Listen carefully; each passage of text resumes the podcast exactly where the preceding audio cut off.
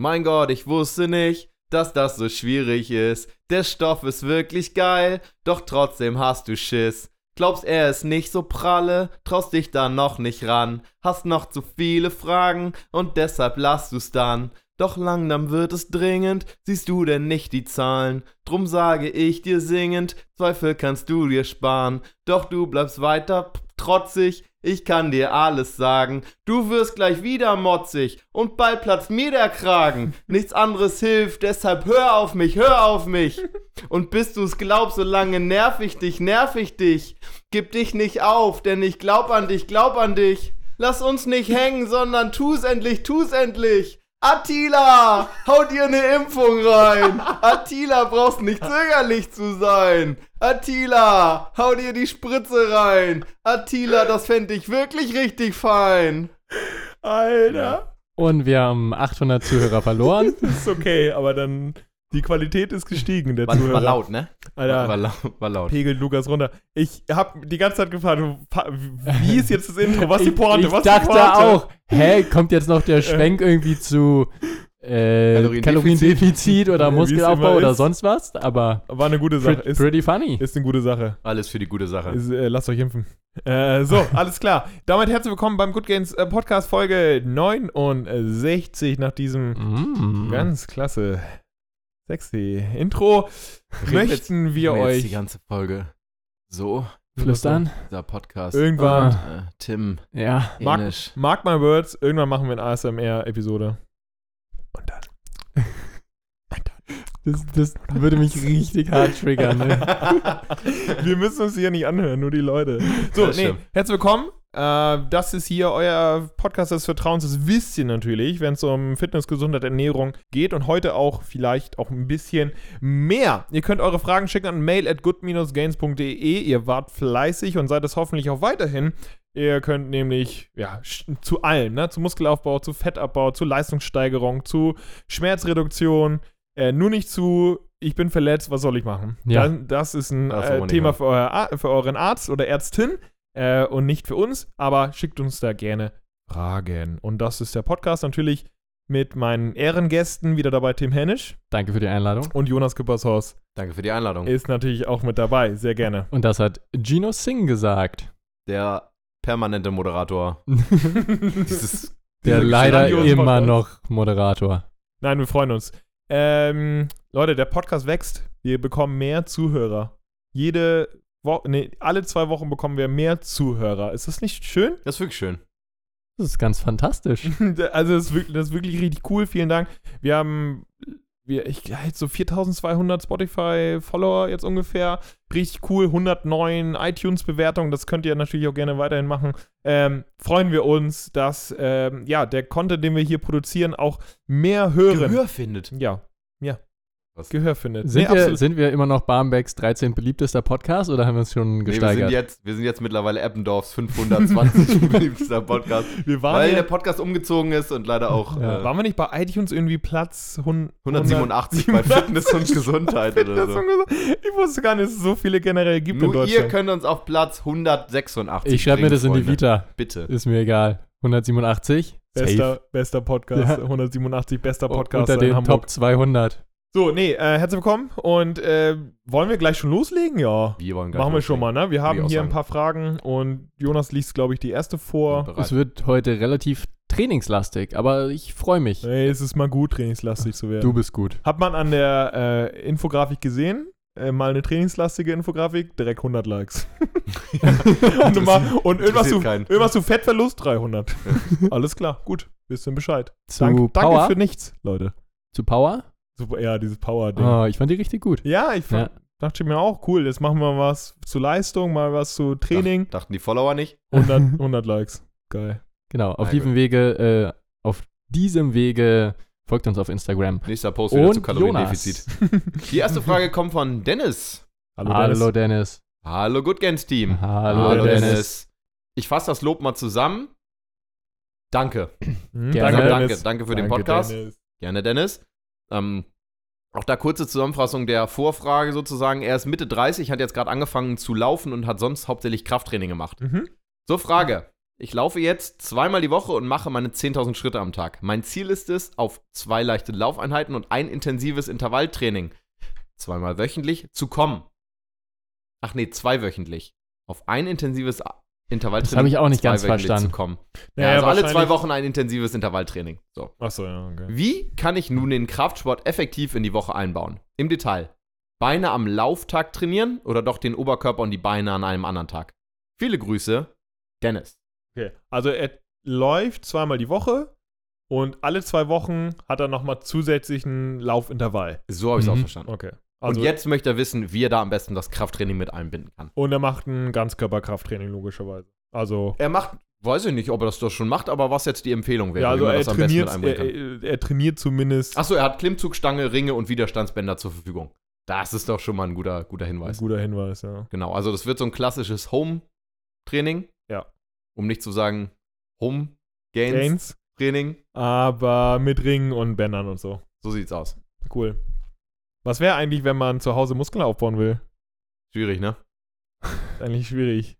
Außer man geht auf www.good-gains.de Und findet erstmal nichts. findet erstmal nichts. Und dann unter ganz kompliziertem Suchen findet man den Shop. Und dann gucken wir mal, was da kommt. Sieht da so ein. Tim, Ja. Du. Charmante Überleitung. Tim, du. Tim, deine Frage.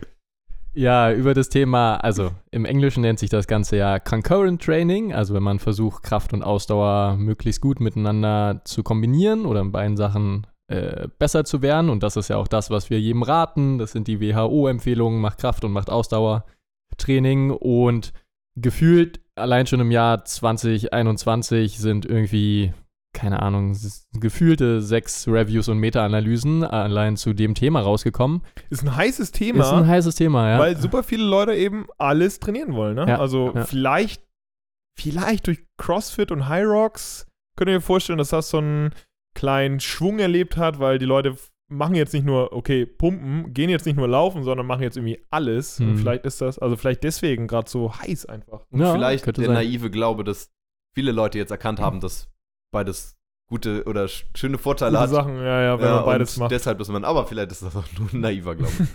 Bitte fahre fort, Tim. Yes. Genau, also m, beides machen ist auf jeden Fall sinnvoll und die Frage ist immer, ab wann oder ob es überhaupt zu sogenannten Interferenzeffekten kommt, also dass quasi die eine Trainings, ähm, Trainingsgeschichte oder die eine konditionelle Fähigkeit sich negativ auf die andere auswirkt, also ähm, ob Ausdauertraining jetzt schlecht ist, um irgendwie für die Gains oder äh, ja, um Kraft, Muskulatur zu bekommen oder ob Krafttraining schlecht ist für die Ausdauer ähm, sind wir, glaube ich, auch in vorherigen Folgen sehr intensiv drauf eingegangen. Die aller, allerneueste Studie, das war auch wieder ein Review und eine Meta-Analyse von Herrn Schumann. Witzigerweise, ähm, ich hatte vor tausend Jahren mal für Team Andro einen Artikel über Concurrent Training geschrieben und da hatte der auch schon Studien zu veröffentlicht und jetzt halt eine ganz große, frische neue Studie. Gibt es eigentlich einen Blogartikel über Good Gains zu Concurrent Training? Nee. Das wäre doch mal eine Maßnahme, das oder? wäre mal eine Das Idee. wäre mal eine Maßnahme. Können wir mal machen, ja. Auf jeden Fall bei der, bei dieser neuesten Studie, da sind sie jetzt mittlerweile so weit, dass im Gegensatz zu dem, was vorher häufig gesagt wurde, dass zum Beispiel ähm, irgendwie ein zu hohes Volumen oder die Trainingsmodalität oder ähm, Geschlecht, was auch immer, Einfluss haben kann auf so einen Interferenzeffekt. Jetzt bei der allerneuesten war es dann nur noch quasi die, ja, die zeitliche Abhängigkeit oder die zeitliche Abfolge, mit der man das hintereinander macht, dass das so der größte und vielleicht auch sogar einzige Faktor ist, der so Interferenzeffekte m, provozieren kann. Bedeutet im Klartext, versucht einfach, dass ihr nicht ein Krafttraining macht und irgendwie mit zweisekündiger oder mit fünf Minuten Pause dazwischen dann sofort ins Lauftraining geht, weil ihr einfach durch das Krafttraining schon viel Ermüdung erzeugt und dadurch wahrscheinlich die Laufleistung darunter leiden wird und andersrum genau das gleiche. Das ist sogar tatsächlich auch die, die Reihenfolge spielt wohl auch nicht mehr so eine Rolle. Mhm. Ähm, und ich habe noch im letzten Jahr einen dicken Vortrag darüber gehalten, was alles irgendwie Interferenzen äh, provozieren kann. Und es scheint zumindest laut der neuesten Meta-Analyse und Review alles gar nicht mehr so relevant zu sein, außer halt, ähm, dass man versuchen sollte, den zeitlichen Abstand entsprechend groß zu wählen. Also egal mit was ihr anfangt, egal ob mit Kraft oder Ausdauer, ähm, versucht, dass die andere Geschichte nicht zu nah zeitlich gesehen hinterher passiert. Im Optimalfall ähm, mindestens sechs bis acht Stunden ist, glaube ich, eine gute Sache. Oder wenn ihr es euch einteilen könnt, gemacht's getrennt an unterschiedlichen Tagen. So kann man es, glaube ich, Liegt am ja an besten. biochemischen Prozessen, ne? Willst du da einen Satz zu, zu sagen? Selbst da bin ich so, mir ja. nicht mehr so sicher. Mhm. Also genau, früher wurde es viel angenommen, dass Nee, nur ein Satz, deswegen meinte ich einen Satz. oh, Gino Oder öffnet eine Tür. Drei Sätze. oh, das macht Tim aber nicht. Ja, früher wurde viel angenommen, dass da auf molekularer Ebene, dass so die, die einen Signalwege unter Umständen die anderen behindern können. Aber ja, das wurde, also wurde in Humanstudien, glaube ich, nicht so wirklich nachgewiesen. Und deshalb ist, glaube ich, eher das, was man momentan denkt, einfach, dass ähm, die eine Geschichte so viel Ermüdung erzeugt, dass die andere einfach darunter leidet. Und Also nicht AMPK behindert. Genau, nicht Also- AMPK, nicht Mhm. PGC1 Alpha Mhm. und auch nicht mTOR und alle anderen. Ähm, ja, ja, ja. Also das wäre Okay. die kurze Take-Home-Message. Angeblich selbst der Trainingszustand wohl nicht so entscheidend, obwohl ganz kurz vor der aktuellsten Meta-Analyse und Review, da hieß es noch, dass sehr, sehr, sehr gut trainierte, was so die äh, Kraft der unteren Extremität anbelangt, dass es da, also bei sehr trainierten, zu Interferenzeffekten können, äh, kommen könnte. Aber wie gesagt, selbst die neueste hat da nichts gefunden. Deshalb unser Tipp, geht das Thema nicht zu verkopft an. Es gibt viele Möglichkeiten, wie man Kraft und Ausdauer trainieren kann. Und genau, versucht einfach, dass entsprechend viel Zeit dazwischen ist. Und dann, um auf die Frage konkret einzugehen, mach's am besten getrennt. Aber wenn du eh Oberkörper nur trainierst, oder hat er gesagt, er will nur Oberkörper trainieren? Ja, nee, also ob, Frage was war- sinnvoll ist. Mhm. Also was tatsächlich sinnvoll ist, wenn der Kraftsport effektiv in die Woche einbaut. Beine am Lauftag auch trainieren oder doch den Oberkörper und die Beine an einem anderen Tag. Ja, Also zweimal die Woche, das haben wir ja schon, ne, wenn man nur das Krafttraining betrachtet, zweimal die Woche auf jeden Fall Training sinnvoll. Und dann, wenn man zweimal einen Ganzkörpertraining macht, dann ist es ja sinnvoll, Oberkörper und Beine am gleichen Tag zu trainieren. Wenn man es dann so trennen kann, dass du beispielsweise morgens laufen gehst und dann halt eben abends dein Krafttraining machst oder halt umgekehrt, ist völlig fein. hm. Wenn du nur den Abend beispielsweise Zeit hast und beides hintereinander klopfst, dann ist die Frage, ob du dir vielleicht den Lauf und die Krafttrainingseinheiten an unterschiedlichen Tagen machst. Das wäre dann dementsprechend nach, nach Tims Aussagen sinnvoll. Ähm, aber um das nochmal zu ergänzen, um vielleicht so, einen- so einen praktischen Tipp, was dann viele ja auch haben, oder was dann oftmals dann auch angenommen wird, oh, dann lasse ich ja lieber eine, eine Einheit weg, wenn ich die gar nicht brauche aufgrund von Regeneration, ähm, weil ich dann Angst habe, meine Trainingseffekte beispielsweise, ich gehe am nächsten Tag nicht laufen, weil ich sonst denke, oh Gott, meine ganzen Gains vom letzt, von der letzten Trainingseinheit, Krafttrainingseinheit sind weg. Den Gedanken rausbekommen und zu sagen, nee, dann lieber die Trainingseinheiten mehr machen, werde ich wahrscheinlich mehr von haben, als dann gar nichts getan zu haben. Mhm. Also, Ja, ja, ja. Ja. Genau. Ähm, vielleicht, also, wenn du sagst Laufintervalle, was eventuell noch besser sein könnte, wären Sprintintervalle oder so Repeated Sprints. Ähm, genau, aber da muss man wieder mit berücksichtigen, dass die auch viel Ermüdung erzeugen. Also da muss man halt ein bisschen mit seinem Load Management oder mit seiner Regeneration auch aufpassen. Aber genau, es könnte sein, dass diese Sprintintervalle ja, gefühlt gar keinen Interferenzeffekt auslösen. Aber wie gesagt, die anderen Faktoren auch nicht wirklich. Ich mache es in der Praxis gerade auch so. Ich habe einen Tag, wo ich irgendwie Oberkörper trainiere und dann mache ich hinterher noch ein paar Sprintintervalle und ja, Ja. dann ist gut. Ich, ich wollte auch witzigerweise gerade aus der Praxis berichten. Ich achte überhaupt nicht drauf, Mhm. aber das ist natürlich auch sehr spezifisch äh, für den Ultramarathon. Also bei mir bestand die letzten ein, zwei Wochen äh, jetzt vor dem Lauf einfach daraus, dass ich morgens gelaufen bin, irgendwie ein, zwei Stunden. Danach habe ich ein bisschen was gegessen, also ich war nüchtern laufen. Dann habe ich zwei Stunden Krafttraining gemacht und dann am Anschluss nochmal eine Stunde ungefähr auf dem Kardiogerät. Und ähm, war das optimal? Wahrscheinlich nicht, aber war das zielführend für, für das, was ich vorhab? Ja. Und ich habe auch davor, habe ich am gleichen Tag und auch direkt hintereinander habe ich auch äh, Krafttraining gemacht und dann direkt laufen gegangen. Man muss ja auch immer schauen, was ist das Ziel und auf, von welchem Niveau sprechen wir und was macht Spaß. Wenn dir das Spaß macht zu laufen und direkt danach Krafttraining zu machen, ja, dann macht es. Und viele wollen dann ja auch vielleicht gar nicht dann fünf, sechs Mal die Woche trainieren, so, sondern haben vielleicht auch den Luxus, so wie ich, zu sagen, okay, mir ist es okay, also für mich ist es okay, zwei, drei Stunden am Stück halt verschiedene Sachen zu machen. Und wir haben es ja schon am Anfang gesagt, für sowas wie High Rocks und sowas wie Ultralauf, klar, macht jetzt nicht jeder High Rocks wahrscheinlich mehr als Ultralauf, ist es sogar sinnvoll, zuerst das heißt Krafttraining zu machen, gerade für High Rocks beispielsweise schweres Beintraining und danach noch ein bisschen Kraftausdauerbeintraining und danach laufen zu gehen, weil genau das ist die Anforderung, die wir eben im Sport haben. Und beim Ultramarathon muss ich es schaffen, mit schweren Beinen laufen zu können.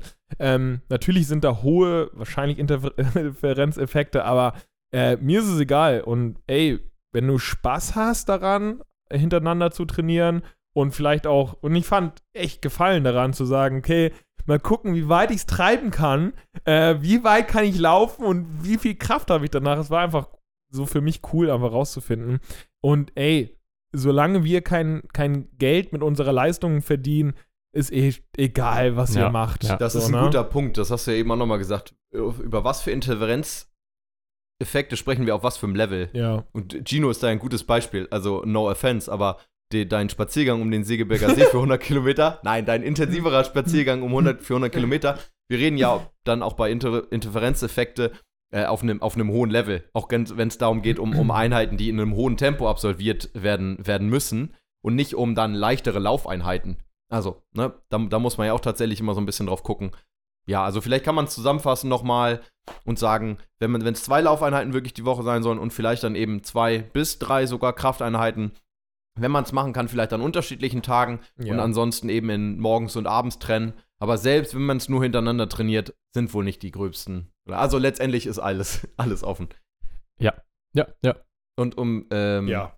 Das, das abzuschließen, möchte ich nochmal wiederholen, was wir vor der Folge Tim gesagt hat, boah, Leu- Leute, wir müssen, ihr müsst mich heute, ihr müsst mich durch die Frage tragen. Und Gino war in der ersten Frage, Tim, du bist. hat, ja, aber Tim hat auch schön Sehr gut. sechs Minuten Monolog er, hat, gehalten. er gut, hat aber hat er gut gemacht. Hat er gut gemacht. Er ist ja auch sagen. meistens am Thema drin. Nee, ist aber gut beantwortet, denke ich mal. Ne? Also mach so, wie du meinst. Wenn du es dir leisten kannst, genug Abstand äh, voneinander. Und wenn nicht, dann nicht. Dann ist es wahrscheinlich auch nicht so drastisch. Und du wirst trotzdem, man hat trotzdem Gains. Man hat trotzdem Muskulatur und Kraft und Ausdauer aufbauen. Ja, genau. Das Ja. Wichtigste ist immer noch machen. Ja. Und selbst wenn wir hier irgendwie, ich glaube, die nächste Frage wird es vielleicht auch, ja, nochmal so ein bisschen erläutern. Ähm, manche Sachen sind vielleicht nicht super optimal, aber das ist dann immer noch eine Frage, wie hoch irgendwie wirklich die, ja, quasi die Verluste sind. Oder, also manchmal ist es auch wirklich nur marginal, worüber äh, sich manche den Kopf zerbrechen. Deshalb, ja, ja, das Spaß ist ja, ist auch ein guter Faktor, was du genannt hast. Genau, und Motivation. Und wir haben es ja schon mal ein paar Mal gesagt, wir sind zwar, also wir können uns zwar als Sportwissenschaftler und auch in diesem Podcast und in Blogartikeln und so, wir können uns richtig reinnörden Ja. und vielleicht die letzten Prozente rausholen mit allem, was man hat, auch mit Supplement. Ich meine, wir haben einen, wir haben einen Guide zu Supplements beispielsweise. Wir sagen aber auch gleichzeitig, niemand braucht Supplements, äh, weil der Großteil der Leute die machen sich wahrscheinlich zu viele Gedanken. Das kann an Social Media liegen, das kann daran liegen, okay, erstmal muss ich alles analysieren, ich muss alles perfekt machen und zu wenig Leute fangen einfach mal an und werden dann besser. Und die Leute, die einfach anfangen und ähm, einfach machen und einfach zum Training erscheinen und durchziehen, haben es wahrscheinlich besser als Leute, die dann immer alles perfekt machen wollen. Und wir können als Trainer und als Sportwissenschaftler können wir euch wahrscheinlich sagen, wenn du da 10 Stunden Abstand hast und wenn du dann lieber eine halbe Stunde länger schläfst und wenn du dann vielleicht nochmal vorm Schlafen gehen Tryptophan nimmst und am nächsten Tag nochmal ein bisschen Vitamin D, zwar 3000 Einheiten, ja, dann kannst du vielleicht ein paar Prozent mehr rausholen. Aber wollt ihr das? Also wollt ihr Bist du nach wirklich. dem ersten Trainingsmonat auch Burnout, weil du so viele, Genau. so viele Sachen achtest. Ja, ja, genau. Also wollt ihr so viel Micromanagement oder wollt ihr einfach Spaß haben und ein bisschen besser werden? Äh, und ihr werdet besser, wenn ihr einfach regelmäßig macht. Und das über ein paar Jahre und das ist das. Also im Endeffekt ist das Training so. Einfach machen und das über ein paar Jahre besser werden. Ähm, das ist gleichzeitig auch unser Ziel, alles zu vereinfachen, auch Mhm. wenn man das sehr komplex halten kann. So. Gut. Nächste Frage. Nee, Ja, ich würde tatsächlich, weil das Anekdote. eigentlich jetzt ganz gut, weil es jetzt eigentlich ganz gut passt. Ich wollte es eigentlich in der letzten Folge, ist auch ganz kurz, ist auch ganz kurz abgehandelt, aber es passt ganz zu. äh, Bewegung ist besser als, als gar nichts machen. Ja. Ich habe ja, ich habe das glaube ich schon öfter im, im Podcast auch erzählt, dass ich äh, Knieprobleme immer mal wieder habe. Und jetzt war es so, ähm, dass ich auch ein MRT gemacht habe, kurz bevor wir ins Men's Health Camp gefahren sind. Mhm. und die Ergebnisse bekommen habe, unmittelbar nach dem Men's Health Camp. Und tatsächlich zumindest so Strukturen wie Menisken, Kreuzbänder nicht, ähm, zumindest nicht zerstört sind oder kaputt sind oder gerissen Aber sind schon oder ähnliches. kaputt. Sagen wir beeinträchtigt sind, aber zumindest nicht OP-bedürftig. Okay. Dass mir aber gesagt wurde, dass mein Knorpel nicht mehr so gut aussieht im Kniegelenk und ich da früher oder später, äh, ich brauche ein neues Bein. Sind wir, sind wir ehrlich, Knietap ist nicht, ist nicht zu verhindern. Nein, aber darum soll es auch gar nicht gehen. Ich war natürlich erleichtert, dass ich keine OP brauche. Aber was mich dann gestört hat, hat war die, die Einschätzung der Orthopädin. Ähm, in dem Fall, als es dann darum ging, wie man jetzt weiter verfährt. Ähm, dass man jetzt tatsächlich akut keine OP braucht, so ein bisschen tatsächlich so ein bisschen ja vorsichtiger rangeht. Aber was, womit man vorsichtig sein sollte, sei auf jeden Fall Krafttraining. Oh, also Krafttraining wieder, ey. sollte auf jeden Fall tatsächlich, ja, eigentlich fast schon vermieden werden. Bin dann so ein bisschen, bin ein bisschen tiefer. Also, ich habe mir dann schon meinen Teil gedacht, aber wollte tatsächlich so ein bisschen die, die genaue Empfehlung aus ihr rauskitzeln. Also, ob das wirklich tatsächlich ihr, ihr Ernst wäre. Habe ich so offen nicht gesagt, aber sagte dann ja, naja, muss man ja gucken, ob dann tatsächlich so irgendwie weiter, zumindest mit Knie, ähm, mit Kniebeugen weiterarbeiten. Dann sagt sie, naja, sowas, was gar nicht mehr sein sollte, sowas wie, wie Beinpresse und eigentlich auch Kniebeuge. Also alles das tatsächlich, wo, wo ja, das Kniegelenk so endgradig belastet wird. Mhm. Ah, nee, sollte eigentlich gar nicht mehr sein. Man kann ja stattdessen auch tatsächlich, ähm, wenn man das Bein streckt und dann tatsächlich im Stehen einfach die, ähm, die. Zehen so ein bisschen anzieht. Das trainiert ja letztendlich auch, also äh, trainiert ja letztendlich auch zum Beispiel den, den, den Quadrizeps. Das wäre eine gute Alternative. ich habe da nichts weiter dazu gesagt, ich bin dann gegangen. Ähm, aber das ist vielleicht nochmal so eine, so eine Anekdote dazu und ich werde mir auf jeden Fall eine, eine Zweitmeinung einholen. Ja. Wir sagen immer, geht, geht zu Ärzten, das haben wir schon immer gesagt, gerade wenn es um sowas Medizinisches geht. Ähm, aber nehmt alles nicht sofort als gegeben hin. Also macht nicht genau das Gegenteil ist das, oder wenn euch das nicht gefällt, ähm, was gesagt wird, heißt nicht, so ignoriert das, aber holt euch dann vielleicht eine Zweitmeinung ein. Vielleicht auch jemanden, der eure Situation besser versteht. Ich werde in dem Fall jetzt auch zu einem speziellen Sporttherapeuten gehen, der Mhm. vielleicht auch selber aus dem Bereich kommt und mir dann nochmal eine Meinung einholen.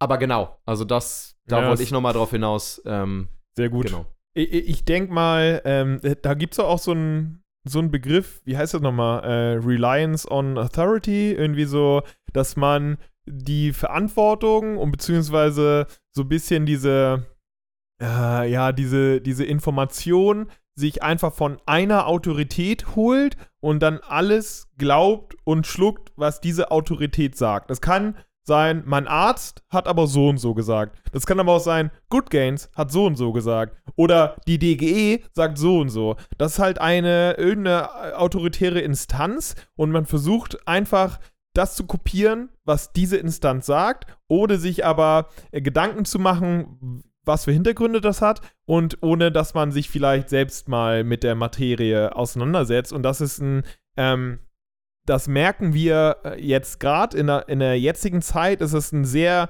sehr äh, aktuelles und brandheißes Thema, wenn wir verstehen, dass solche Autoritäten äh, vielleicht weniger Kompetenz haben, als wir vermuten. Und wenn dann ganze Personengruppen so einer Autorität glauben, das sind vielleicht Individuen oder halt wirklich eine, eine Gruppe von, von Menschen und wir meinen, okay, diese Autorität weiß es aber besser als die andere und das ist halt so, egal was alles andere, egal was die Wissenschaft sagt, ähm, dann merken wir äh, jetzt, jetzt aktuell vor allen Dingen, dass wir Probleme bekommen und sowas ist ja halt auch so eine Sache. Mein Arzt Aber- hat gesagt, das ist gut, mein Arzt hat gesagt, das ist nicht gut, deswegen ist es so.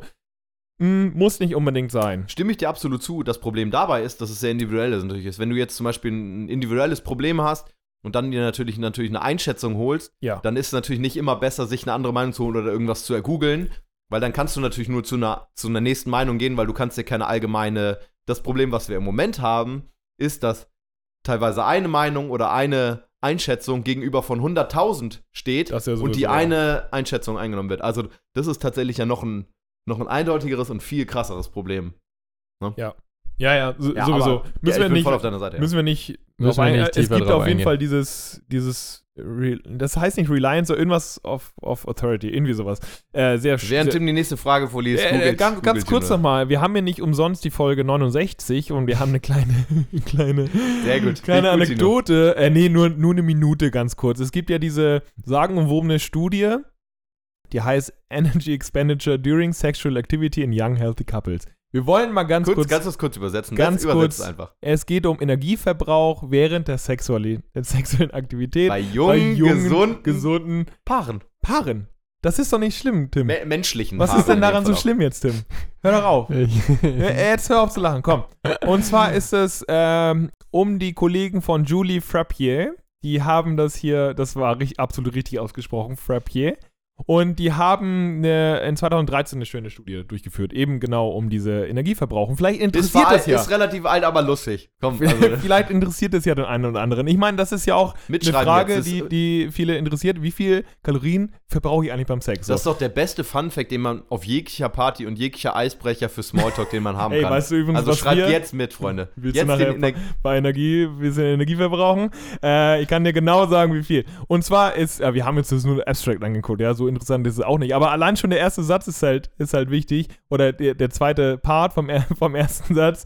Äh, during sexual activity in young healthy couples in their natural environment. Das ist klasse. Das heißt, die wurden nicht in ein Labor gesperrt. Das ist eine ganz normale. Ähm, dürften zu Hause bumsen und das, genau. wurde, ge das wurde Ähm, gefilmt.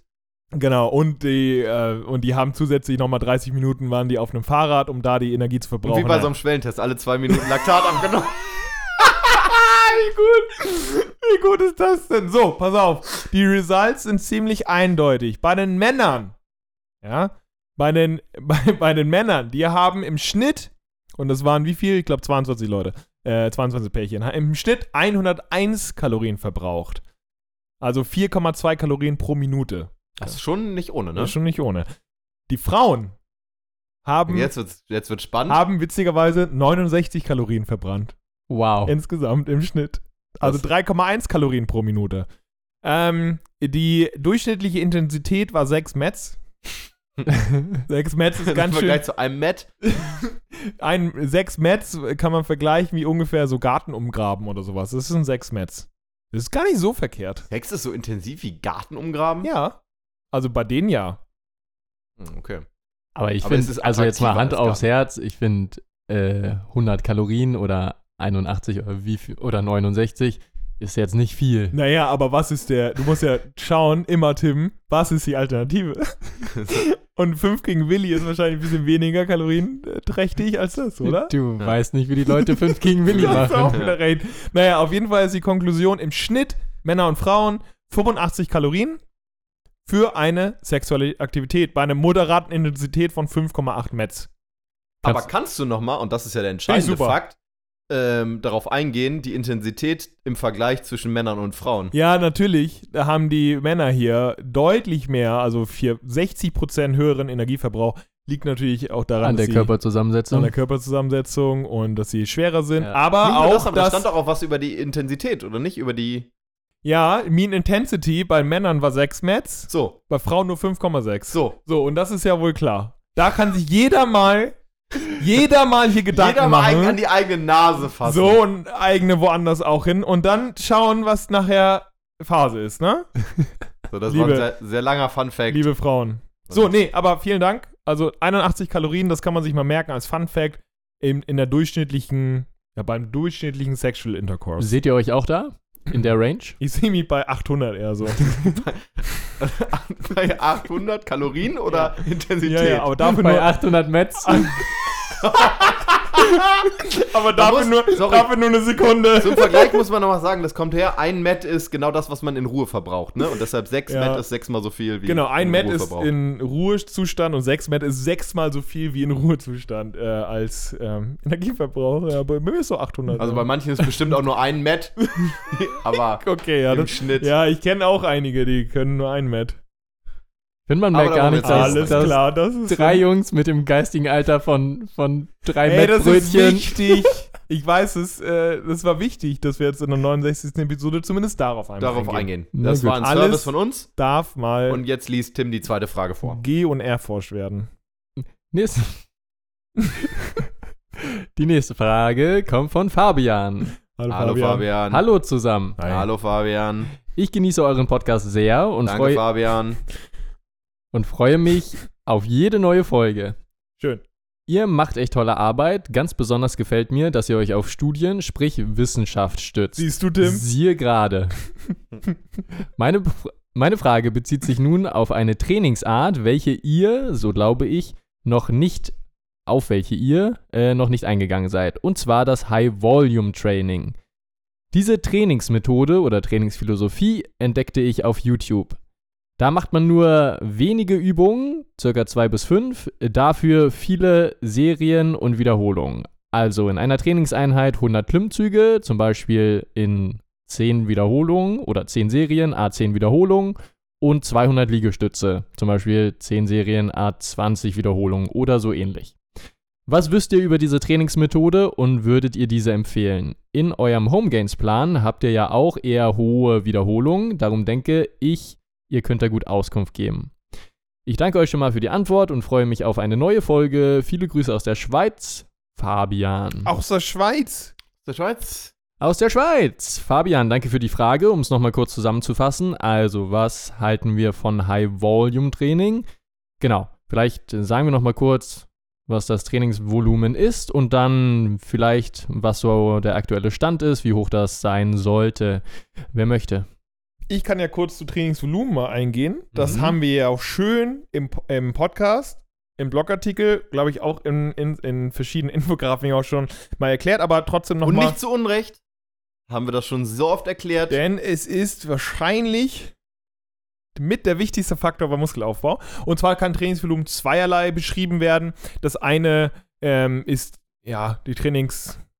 Ja, egal. Äh, Trainingsvolumen sage ich jetzt einfach mal Wiederholung mal Sätze mal das bewegte Gewicht. Und wenn wir das alles zusammen haben, ist das äh, die Last. Und so kann man äh, prinzipiell die bewegte Last in, insgesamt in einem Trainingszyklus oder in einem ähm, Trainingseinheit eben feststellen. Die Definition, die wir für den Muskelaufbau bestenfalls nutzen, ist die Anzahl der schweren Sätze, die wir in einer Trainingseinheit machen. Und schwere Sätze, das haben wir auch im Blogartikel beschrieben, heißt nicht unbedingt äh, nicht nur intensiv oder mit einer, mit einer hohen Last, sondern mit einem RPE über mindestens 5. Sehr gut. Und da, Perfekt. das, ist schon ein guter, das ist schon ein guter Punkt, wenn man jetzt tatsächlich direkt auf die Frage eingeht. Denn du hast jetzt tatsächlich ein Beispiel genannt, was so vom, vom Umfang her ganz gut hinkommt. High Volume. Du beschreibst Sätze mal so, ja, 10 mal 10, 5 mal 10, 10 mal 20, 10 mal 20 schon wirklich viel. Aber da kommen wir gleich nochmal drauf zu, auf die 10 mal Übung. 20 das geht ja auch so ein bisschen so ein klassisches, was man vielleicht aus dem, aus dem Gym kennt, ist so das so German Volume Training, ist wahrscheinlich so das klassischste Beispiel dafür. Geht, glaube ich, sehr weit zurück, ne? Schon. Ja, oder so. Und Weiß ich nicht. Aber wurde, genau, wurde auch vom Deutschen, glaube ich, sogar Ja, erfunden. genau, Und ist auf jeden ja. Fall Ja. in den letzten Jahren wieder, ich glaube, ich weiß gar nicht durch wen, vielleicht Pollekin oder so, wieder ein bisschen könnte berühmter sein. geworden. Ja, Ja. Genau, egal. auf jeden Fall klassisches, äh, das klassischste, was man so beim High-Volume-Training dann, dann wahrscheinlich sieht, ist sehr intensiv. Also jeder, der es schon mal gemacht hat, ich glaube, da haben wir sogar schon mal drüber gesprochen, ne? Jeder, der es mal gemacht hat, wird, wird wissen, pff, Ja. alles klar, äh, ist ordentlich und jeder, der es noch vor sich hat, äh, oder beziehungsweise da kann man empfehlen, ist schon eher was für Fortgeschrittene. Ist eine Sache, da man sucht sich eine Übung und eigentlich oder meistens ist es auch so, dass man sich tatsächlich pro Trainingseinheit eigentlich auch nur ja, eine, vielleicht maximal zwei Übungen sucht, mit denen man das macht, weil ist halt schon, schon extrem intensiv. Also man sucht sich letztendlich eine Übung, in der man von seinem, ja, wenn man sonst von seinem einer Wiederholungsmaximum, keine Ahnung, 70, 80 Prozent nimmt, nimmt man da ein bisschen weniger und das macht man halt beispielsweise 10 Wiederholungen a 10 Sätze. Mhm. Da werden die ersten Sätze werden einem relativ leicht vorkommen, aber irgendwann kommt der Hammer und dann äh, Ballern die. äh, dann ballern die ordentlich. Genau, und tatsächlich schon, schon für, für, für relativ fortgeschrittene. Und eben tatsächlich mehrere, mehrere Übungen sind da pro, pro Trainingseinheit nicht unbedingt empfehlenswert. Und alles, was wir schon mal erzählt haben, wenn ihr den, den Podcast regelmäßig hört, wir geben immer wieder Empfehlungen zu, zu Volumen, zu, zu Umfänge vom Training. Ja, 10 bis 20 Sätze pro Muskelgruppe pro Woche. Ähm, da ist das tatsächlich schon, schon relativ intensiv. Vor allen Dingen werdet ihr merken, wenn ihr das mal gemacht habt, dann werdet ihr die Muskelgruppe ähm, wahrscheinlich die nächsten zwei, drei, vielleicht sogar vier Tage äh, Mhm. nicht so intensiv beanspruchen können. Es ist auf jeden Fall eine Variante und deshalb, die kommt eben aus dem Kraftsport für, für Fortgeschrittene, die tatsächlich so vielleicht den, den Peak so ein bisschen rauskitzeln wollen. Auf jeden Fall, ähm, ja, eine ne gegebene Methode ist, um da tatsächlich mal, mal anzusetzen, um vielleicht na, ab und zu mal ein bisschen mehr rauszukitzeln. Aber ob das so für Anfänger, ähm, ja, empfehlenswert ist, ist die Frage. Vielleicht jeder kann es jeder mal ausprobieren, ähm, aber ob es was für regelmäßig ist, ist die Frage. Jetzt aber kurz einmal zurück zu dem, ähm, wie du es quasi ja beschrieben hast. Mit, ähm, weiß ich nicht, Klimmzüge waren, glaube ich, das Beispiel, Liegestütze. ähm, gerade wenn es mit dem eigenen Körpergewicht ist, kommen wir jetzt zu einem Punkt, den, den Gino gerade gesagt hat. Gerade wenn es um dann RPE, also letztendlich quasi, ähm, ja, sozusagen die, die schweren Sätze sozusagen geht. Mhm. Ja. Und da ist es natürlich so, wenn ihr, wenn ihr in der Lage seid, mehrere Klimmzüge zu machen am Stück, äh, mehrere Liegestütze, vielleicht sogar zehn am Stück, die ja die Grundlage wären für das High-Volume-Training, dann sprechen wir da wahrscheinlich auch von einem RPE, der vielleicht nicht mehr unbedingt bei 5 liegt, außer man geht sozusagen bei jedem Satz ans, ähm, Limit ans so. Muskelversagen. Mhm. Ja, deshalb ist es da tatsächlich die Frage, ob wir da immer noch ja, über ein Training letztendlich sprechen. Ich habe tatsächlich mir auch mal eine, er hat eine Quelle dazugegeben, ähm, wo letztendlich YouTube-Video, ne? Oder? Nee, ich glaube, so. also ich habe das tatsächlich mal Ah, okay. eingegeben, Mhm. ähm, Calisthenics High Volume und habe tatsächlich einen Artikel dazu gefunden, wo er, wo derjenige auch ein Trainingsprogramm dazu verkauft und Mhm. der hat das Ganze auch nicht High Volume Training, sondern High Volume Workout genannt, Mhm. wo ich tatsächlich in dem Falle auch hingehen würde. Also wahrscheinlich, wenn ihr Anfänger seid, was ihr wahrscheinlich dann aber nicht mehr seid, wenn ihr 10 Klimmzüge und 10 Liegestütze am Stück schafft, vor allen Dingen dann in 10 Sätzen, dann sprechen wir da wahrscheinlich eher von einem Workout als einem Training, wo ihr dann strukturell Muskeln mit aufbaut oder strukturell ähm, Kraft mit aufbaut. Ja.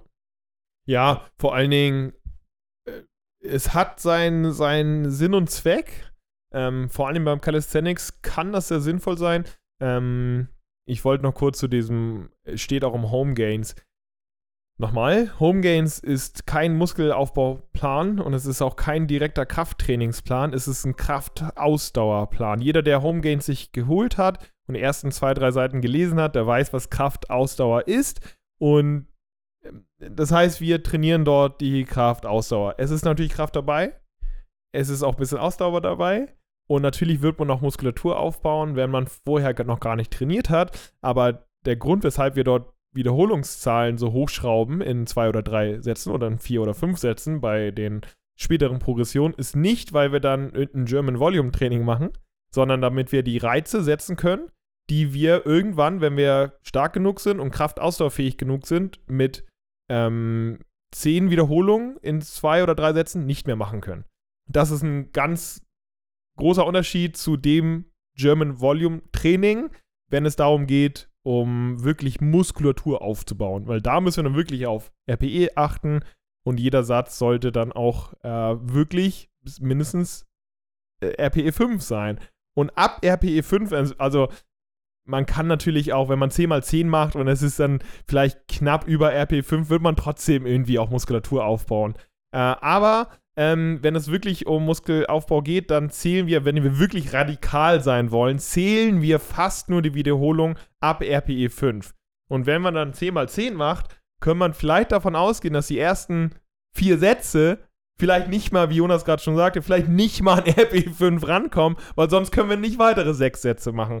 Ob das dann wirklich so geil für Muskelaufbau ist, zumindest eine lange Zeit, oder Jonas meinte ja, für ein, außer vielleicht für eine kleine Peaking-Phase, das sei mal dahingestellt. Wahrscheinlich, ich würde es ja nicht empfehlen, weil es sehr viel sogenanntes Junk-Volume ist. Das heißt, wir machen sehr viel, ohne super viel Resultate zu bekommen.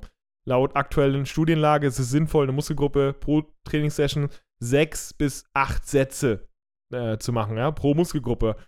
Mm, Und das in zwei oder drei äh, verschiedenen Übungen mit verschiedenen Winkeln, um da wirklich jede Muskelfaser und die Faserstrukturen zu treffen. Äh, Das geht mit German Volume Training mit einer Übung schon gar nicht, ja, wenn wir beispielsweise nur Bank drücken. Äh, deswegen ein sehr spezielles Ding und ja, ich würde es eher, ich würde es nicht empfehlen, niemandem empfehlen, ehrlich gesagt, es sei denn, man ist halt wirklich fortgeschritten und hat da Bock drauf, go, aber theoretisch ist es nichts, wo ich sage, das empfehle ich. Es sei denn, es sind wirklich sehr spezielle Sachen wie bei Calisthenics. Das liegt dann aber auch daran, okay, ich ähm, muss dann vielleicht eine ewig hohe Anzahl von Klimmzügen machen können. Und dann dann einfach zu sagen, ich mache jetzt 100, 200, 300 Klimmzüge in dieser Trainingssession, das ist dann auch nicht German Volume Training, sondern eben auch, okay, ich will jetzt einfach eine ultra hohe Anzahl an Klimmzügen schaffen in dieser Trainingseinheit, weil mein Ziel ist es, 30, 40, 50 Klimmzüge am Stück zu schaffen oder ich mache eine Calisthenics, ähm, äh, so einen Wettkampf und will dann einfach drei Minuten am Stück so einen Free Flow machen, ja. Da musst du halt enorm hohe Kraftausdauer haben und da sind wir wieder bei Home Gains, Kraftausdauer. Die Frage ist ja auch, ähm, in der Frage steht, was wisst ihr über diese Trainingsmethode und würdet ihr diese empfehlen? Mhm. Das, und da sprechen wir auch darüber. Was ist denn das Ziel? Genau. Also es ist jetzt nicht die Frage, es, geht es um Kraft, geht es um Muskelaufbau ähm, oder worum geht es überhaupt? Wenn es einfach darum geht, dass man Bock drauf hat und vielleicht darin besser werden will oder vielleicht noch mehr Klimmzüge, noch mehr Liegestütze schaffen will, okay.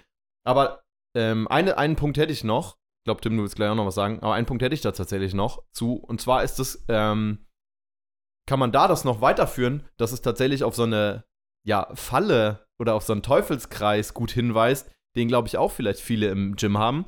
Gerade wenn wir jetzt über das Volumen sprechen, haben wir auch schon öfter gesagt, kann man schwere Sätze, aber kann man beispielsweise auch noch nehmen als ja, Sätze, äh, mal Wiederholung, mal Gewicht beispielsweise. Mhm. Und wenn da die Leute das, das im Kopf haben, dass quasi, ah, alles klar, und vielleicht schon Progression wissen, dass es das gibt, aber vielleicht noch nicht verstanden haben und sagen, alles klar, ich muss doch immer ein bisschen mehr machen.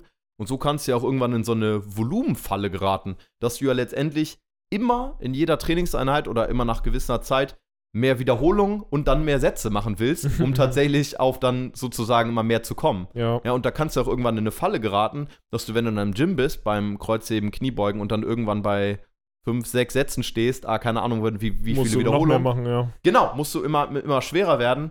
Ähm, und da tatsächlich, dass das Ganze eher so ein bisschen, ja, wir sprechen ja immer über Deload-Phasen, klar, wo man sowieso das Volumen reduziert, aber auch quasi nach so einer Phase vor allen Dingen die Sätze und Wiederholungen mal reduziert, die Intensität dann erhöht, klar, das Gewicht nach und nach, aber das strukturell und dann aber, ich glaube, viele kommen aus dieser, aus dieser Denk- und aus so einer Volumen-Teufelskreis, Volumenfalle nicht raus Mhm. und das Training wird unendlich lang und dann, äh, ja, vertrainierst du Ja, und es braucht auch. halt ewig zum Regenerieren. So, Ja, ne? absolut, absolut. Was ja auch dann die Sinnhaftigkeit von Splits in Frage stellt, äh, weil du dann halt wirklich dann 10, 12, 15 Sätze für eine Muskelgruppe hast beispielsweise und dann erst sieben Tage später wieder trainieren kannst, weil du danach viel zu platt bist. Aber das ist nochmal eine andere Sache. Aber Ja. äh, ja, das ist ja auch, geht ja auch in die ähnliche Richtung. So. Ich glaube, ich habe doch nichts mehr anzufügen. Ähm, ansonsten hört gerne nochmal in die Folge rein. Muskelaufbau, da haben wir über die wichtigsten drei Stimmt. Trainingsparameter, glaube ich, auch in aller, aller Ausführlichkeit gesprochen. Und genau, ich glaube, ihr habt die wichtigsten Sachen auch angesprochen. Also genau, pass auf, dass, oder es könnte sein, dass da viel Junk Volume einfach dabei ist. Und ja, ansonsten einfach die Empfehlungen beachten, die wir jetzt gegeben haben oder in der entsprechenden Folge. Ja. Finde ich super. Als kleiner Zusatz, wenn es so wirklich um die Wiederholungssteigerung geht bei Calisthenics, so ich war jetzt einfach die letzten Monate so drin, ist es vielleicht auch sinnvoll, mal mit Zusatzgewicht zu trainieren. Statt nur Ja. mehr Wiederholung zu machen. Also Ja. irgendwie eine Periodisierung mit Kraft und Kraftausdauer und Muskelaufbau ist sehr sinnvoll. Mehr dazu in weiteren Folgen. Sehr gut. So, Das Schlusswort dazu. Ähm, aber das Ganze soll es noch nicht gewesen sein, nein. denn zu guter Letzt kommt noch unser Kommt Gino Sex Studie 2. Fragenhagel. Hagel. Und wir haben auch zwei Fragen bekommen, die wir Aha. gleich vortragen und beantworten werden. Aber zunächst geht einmal unser schneller Dank an unsere Supporter. Wir machen jetzt schnell, weil und das sind zum ersten Dominik. Dominik. Danke. Zum zweiten Lucien. Lucien. Danke. Zum dritten Rebecca. Merci. Dann ist es noch André. André. Dominasse. Silke. Silke. Danke, Silke. Jan-Patrick. Jan Patrick. Dankeschön. Sehr gut. Und unsere Premium-Supporter. Premium. Vielen, vielen Dank. Für 25 Euro monatlich gehen an Britta. Britta. Ganz neu dabei. Das hast du, hast Vielen du ganz, lieben Dank. Ganz toll buchstabiert. Und ja, dann wollen wir, dann wollen wir doch mal starten. Wer, Okay. achso, ganz kurz, wer uns supporten will und diesen Podcast supporten will, gerne an patreon.com slash goodgains. Ab 2 Euro fängt's an. Ihr bekommt den Podcast einen Tag früher werbefrei und ihr könnt uns Fragen stellen, so wie jetzt für den Patreon-Fragenhagel. Prozente im Shop dann irgendwann. Ihr werdet hier erwähnt. Also, ihr tut uns da. Ihr tut wirklich guten- viel euch Gutes, aber oh, hauptsächlich uns, auch oh, uns. hauptsächlich uns und Gutes. das freut uns. und ihr supportet hier eine gute Das Sache. Also macht es doch einmal mal kurz jetzt zu Weihnachten mal. so, beruhig dich. Erste Frage. Was sollte ein Gemu Ge Gemunder Ein Gemunder. Was sollte ein gesunder Mensch mindestens an Mobilität, Dehnung können? In Anlehnung auch auf die bekannte Grafik, die wir schon mal gepostet haben. ja, das sind mehrere Fragen, aber ja. Was Erstmal sollte, diese ein, Frage. was sollte ein Ges- Vielleicht, äh, mir ist aufgefallen, dass wir schon lange nichts Kontroverses mehr gepostet Oh, haben. oh. Äh, es ist, ich habe Bock auf Kontro, Kontrovers Gains. Merkt man gar nicht, wenn man Kontrovers deinen letzten Das Tweet- ist ja wohl nicht Kontrover- kontrovers. Es- Mein du letzter Tweet war ja nicht kontrovers. Das stimmt. Bist und bleibst Kontroversino. Kontroversino, ja. Das war ja einfach nur ein Gag. Und Naja. Leute hängen sich an einem fucking Gag auf. Aber tatsächlich in Anlehnung an die Grafik haben wir tatsächlich ja auch eine Überkopfkniebeuge drin. Überkopfkniebeuge. Was ein gutes Beispiel für, was ein gesunder Mensch an Mobilität Ja, keine Ahnung, kann man das so sagen? Ich, ja, was soll ein gesunder Mensch? Der sollte, ein gesunder Mensch sollte keine Schmerzen haben. Das ist wichtig. Und solange ein gesunder Mensch in der Bewegungsausführung, die er oder sie im Alltag hat, keine Schmerzen hat und alles machen kann ohne Restriktion, das reicht. Da bin ich jetzt. In die, Wunderschön. auf diesem Toll. Stand Ja. bin ich jetzt. Das ja. hast du, ja, toll. Schöner hätte ich es auch nicht. Muss sagen man nichts hinzufügen. Ja, ja, Die zweite Frage dazu: Warum sind bzw. gelten Frauen zumeist als gelenkiger als Männer? Hat das biologische Gründe oder ist das auch nur ein Gerücht? Ja, das ist eine sehr gute Frage. Wir, äh, um ehrlich zu sein, wir wussten das, keine Ahnung, äh, auch nicht so wirklich. Ich, äh, oder wir haben ja alles, alle gesagt, so morphologisch hat es ja nicht so wirklich äh, Sinn ergeben. Äh, aber es gibt halt so zwei Sachen. Einmal ist es eventuell, und wir wissen ja, dass bei denen ist es ja oft einfach nach Dehntraining, vor allen Dingen nach äh, passiv-statischem Dehntraining, denn Beweglichkeitstraining ist viel mehr als das, aber das vielleicht auch nochmal zu einem anderen Thema. Oh, ich hab Bock auf eine Themenepisode. Den Beweglichkeit. Oh, geil, ey. kannst du schön 45 Erstmal Minuten Monolog. Episode Regeneration. Aber oh, nee, zum komm, Thema. hau ab. ähm, dass da die ähm, Pain Tolerance, also die Schmerztoleranz gegenüber einer Dehnung ist bei äh, dem weiblichen Geschlecht ein bisschen höher als beim männlichen Geschlecht. Das heißt, Frauen können, grob gesagt, eine, eine Schmerztoleranz vielleicht ein bisschen ab, mehr ab, weshalb die, die Annahme, dass da mehr Beweglichkeit vorherrscht in Gelenken und der Muskulatur einfach äh, da ist. Das könnte eine Erklärung sein. Da gibt es auch eine Studie zu. Und was anderes ist, dass ähm, das ist dann mehr äh, Gesellschaftlich genau, konstruiert, genau, kann man sagen. genau, nicht morphologisch, sondern eher so sozial oder gesellschaftlich, dass ähm, Anhänger des weiblichen Geschlechts mehr Sportarten betreiben, die mehr Flexibilität erfordern. Beispielsweise Tanzen oder Yoga oder sonst wie. Rhythmische. Sportgymnastik. Rhythmische Sportgymnastik und äh, Männer dann eher vielleicht mehr Ballsportarten. Also Sportarten, die eben ein bisschen weniger Flexibilität erfordern. Mm, Und deswegen. Zumindest hauptsächlich, und das in der Vergangenheit, wo das natürlich auch alles herkommt, ähm, zumindest in der Vergangenheit war es so, dass tatsächlich ne, auch immer geguckt wird, wer macht welche Sportarten oder für wen werden welche Sportarten empfohlen. Ja, genau. Und persönliche Präferenz ist ja vielleicht auch dabei. Und weshalb dann deswegen äh, im Schnitt Frauen einfach ein bisschen flexibler sind. Aus diesen beiden Gründen eventuell. Cool. Aber so, aber es heißt nicht, dass äh, nur Frauen beweglich sein können. Und das ist natürlich Quatsch. Ne? Jeder kann für sich individuell beweglicher werden. Das ist, das ist wichtig. So Letzte ist- Frage dazu. Welche Mobilitäts- und Dehnübung macht ihr am liebsten? Dann reicht's aber auch mit. Ja, aber dann sagt, fangt ihr erstmal an. Das finde ich eine sehr gute Tim, Frage. Ich kann für Tim antworten. Bei Tim ist die Taube. Darf ich Tim mal, hat die Taube darf ich mal sagen, das ist eine sehr gute Frage, weil das ist mal eine Frage, die an alle gilt. Ja. Da, da können wir mal ein bisschen schnacken. Solche Da könnt Fragen, ihr zu Hause auch mal überlegen. solche kurz. Fragen äh, wünsche ich mir öfter. Ja. beim Patreon-Fragenhagel. Das war die Anekdote, die ich vorhin nicht erzählt habe. Ich bin jetzt wieder ab und zu mal beim Yoga. Nein. Und habe sehr viel Spaß dran. Ich merke, dass bestimmte, dass bestimmte Bewegungen ähm, nicht so gut gehen. Zum Beispiel bei Sidebeugen bin ich nicht so ein Held, aber Rückbeugen gehen ganz gut. Was Ähm, ist denn eine Seitbeug? Einfach so, so zur, Mhm. zur Seite lehnen? das hast du gut erkannt. Ja, aber um was ist da? zur Seite, wa? Ja, und wie bist du denn ja nicht gut? Kannst du dich nicht zur Seite lehnen? Lehn dich mal zur Seite. Sag mal, wie du dich zur Seite Hä, lehnst. das ist doch super. Oh, das ist doch- Hä, das ist doch hä? mega. Besser geht's doch gar nicht. Warte, ja, ich im Vergleich zu den anderen, die da sind. So, damit ihr das zu Hause auch mal seht, ich, ich neige mich mal zur Seite. Nee, das ist nicht gut. Tim, du sollst dich nicht mit anderen vergleichen. Na gut, du dann bist, du sollst ich. auf deiner bist- Matte bleiben. Du bist perfekt so, wie du bist. Das würde Ah, ich jetzt nicht sagen, aber. Doch, aber- Gino aber- hat's gesagt, aber- Also muss es wahr sein. ist deine Lieblingsdehnübung? Nee, also, was ich, was ich gerne auch mache, auch so zum äh, Warmwerden, ist so ein herabschauender Hund, finde ich ganz gut. So eine, ähm, so eine 90-90 Hip-Mobility-Geschichten. Eine Übung sollst du nennen. Nee, und ich nenne jetzt noch ein paar weitere. ähm, die Jetzt. Taube. Ist zur. Yoga-Episode. Die Taube. Irgendwas für die BWS. Ein Let. Alles klar, Jonas, was ist dein ja, ich Lieblingsdehnübung? bin ja auch ein Freund von Hüftöffnungen, deshalb ist so, ne, nimm es. Frosch? Naja, auf jeden Fall sitzt man da in der Froschposition. Happy Baby. Ist es Happy Baby? nee, weiß ich nicht. Aber Nee, das ist du die bist geilste. durch, Mann. Happy Baby andersrum quasi. Also, das, du du weißt, auf dem Boden, die Knie nach außen, die Füße zusammen und.